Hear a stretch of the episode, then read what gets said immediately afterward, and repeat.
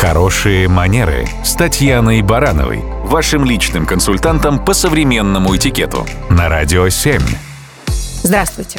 Иногда в силу обстоятельств у нас появляется ощущение, что близкому человеку нужна помощь. Но как ее предложить, чтобы не оттолкнуть, не задеть и не оскорбить? Ведь есть вероятность, что человек и рад бы принять помощь, но боится оказаться обременительным. Иногда вся суть кроется в формулировках. Порой вопрос «я могу тебе помочь?» Кажется формальным и не слишком искренним. На него, как правило, следует такой же условно-формальный ответ «спасибо, ничего не нужно». Но если мы хорошо знакомы с ситуацией человека и понимаем, что он действительно нуждается в конкретном виде помощи, то логичнее сразу предложить свои конкретные услуги в этом деле. Например, «Дорогой друг, я знаю, что ты болеешь и не выходишь из дома, а семья далеко. Давай я погуляю с твоей собакой, выброшу мусор или схожу в магазин. Я буду рад помочь».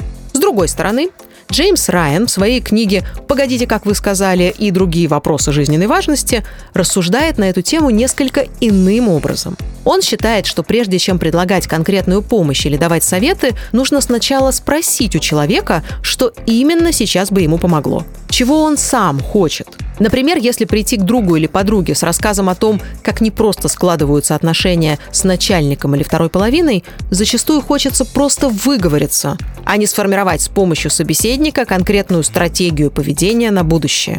Автор рассуждает, что иногда нужно просто спросить, можем ли мы чем-то помочь ближнему, только для того, чтобы он увидел, что не одинок, что он может рассчитывать на дружеское участие и сопереживание с нашей стороны.